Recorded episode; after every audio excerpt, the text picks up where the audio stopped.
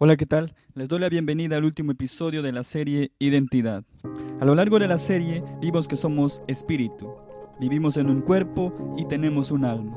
Para comprender mejor y conocerme a mí mismo, describimos una rueda de identidad, el cual se divide en cinco, teniendo como centro de la rueda el espíritu, seguido de las otras áreas que son la física, social, mental y emocional.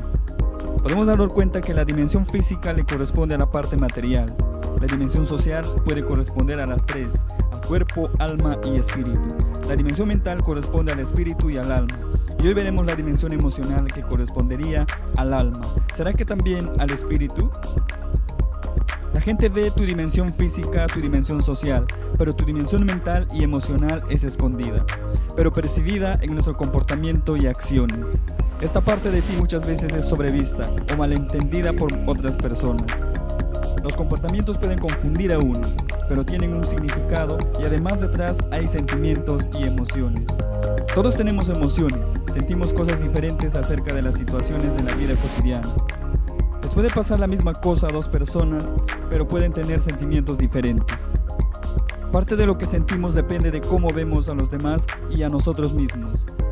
Los diferentes comportamientos de otros pueden sorprendernos. La persona que está enojada puede demostrarlo quedándose en silencio o siendo agresivo. Las emociones son normales, son parte de la vida, no son malas ni buenas, pero pueden convertirse en positivas o negativas. No siempre podemos controlar las situaciones en las que estamos, pero podemos controlar cómo reaccionamos a lo que pasa. Y esto incluye los comportamientos. Podemos hacer buenas decisiones en cómo demostramos nuestras emociones y de la misma manera podemos hacer malas decisiones. Nuestra cara, nuestro cuerpo y nuestros gestos, nuestras acciones pueden demostrar cómo nos sentimos, es decir, que todo comunica. Para conocer tu lado emocional, las debilidades y fortalezas personales, es recomendable conocer algunos conceptos como los temperamentos, la personalidad. Esto te ayudará a conocerte más. Pero ojo, no te etiquetes con algún tipo de temperamento, ya que si lo haces, te estarás negando, porque no eres tal como describe cierto temperamento. Si quieres saber más de los temperamentos y la personalidad, estate atento al próximo episodio. Hay personas que son emocionalmente estables, es decir, que no se dejan dominar por las debilidades emocionales tan fácilmente. Pueden manejar y controlar sus emociones. Hay personas que tienen inestabilidad emocional, que fácilmente se dejan dominar por sus debilidades emocionales y puede tener una duración más larga, inclusive caer en depresión. Lo importante aquí radica en ser conscientes de nuestras fortalezas y de nuestras debilidades, no ignorarlas, porque ante cualquier situación nuestras emociones están siempre predispuestas a mostrarse.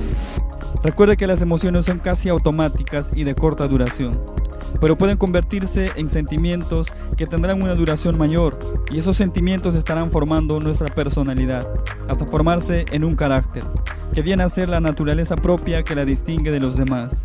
Así que tomar mucho en cuenta el área emocional de nuestra vida. Por lo tanto, el carácter, la personalidad, los sentimientos, las emociones, no las heredamos. Pueden parecerse sí al de nuestros padres o al de otras personas, pero no seremos iguales que nadie. Eso significa que tú y yo somos responsables de formar nuestro carácter, nuestra personalidad, de tomar dominio sobre las emociones. La pregunta aquí es, cuando nos dicen tú eres responsable, ¿A quién se están dirigiendo?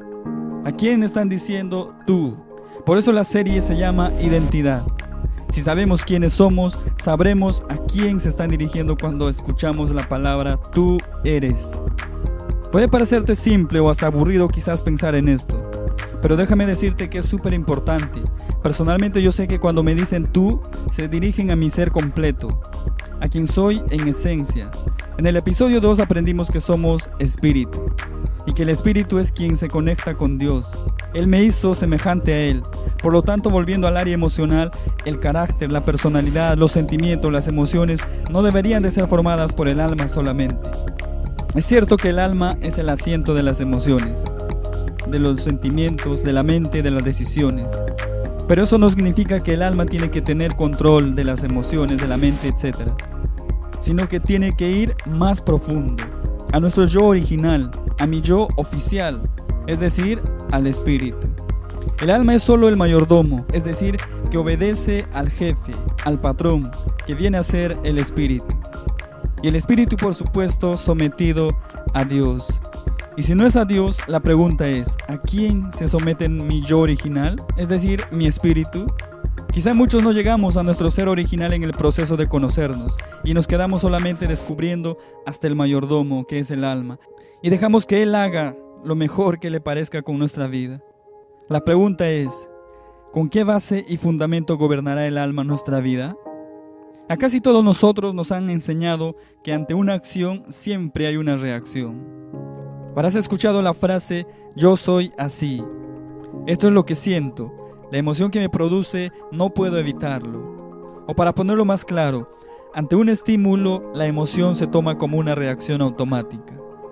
Pero en realidad entre el estímulo y la emoción existe toda una cadena de pensamientos que fluye tan velozmente que no nos percatamos de ella. Entonces los componentes ahora son tres. El estímulo, la cadena de pensamientos y finalmente la emoción. Todo lo que aprendimos han formado un guion. Cosas que se formaron en la niñez, en la infancia, cuando no sabíamos hablar, y nuestras propias experiencias o de otras personas. Entonces cuando reaccionamos con una emoción no significa que sean automáticas, sino que esas reacciones ya están dentro de nosotros, que alguna vez ya las hemos aprendido. Por lo tanto, puedes controlar tus emociones, ya que las emociones no son cosas que te suceden, sino reacciones que en cierta forma eliges tener. Toda emoción es producto de un pensamiento y tú puedes controlar tus pensamientos. Por ello, hay que aprender a pensar de manera diferente. En conclusión, todas las áreas de nuestra vida son importantes. Conocerse es importante. Cada uno es responsable en decidir quién es el amo o jefe de nuestra vida. ¿Será el alma o sea las emociones, la mente, los sentimientos o será el espíritu? Que el propósito te acompañe. Nos vemos en el próximo episodio. Chao.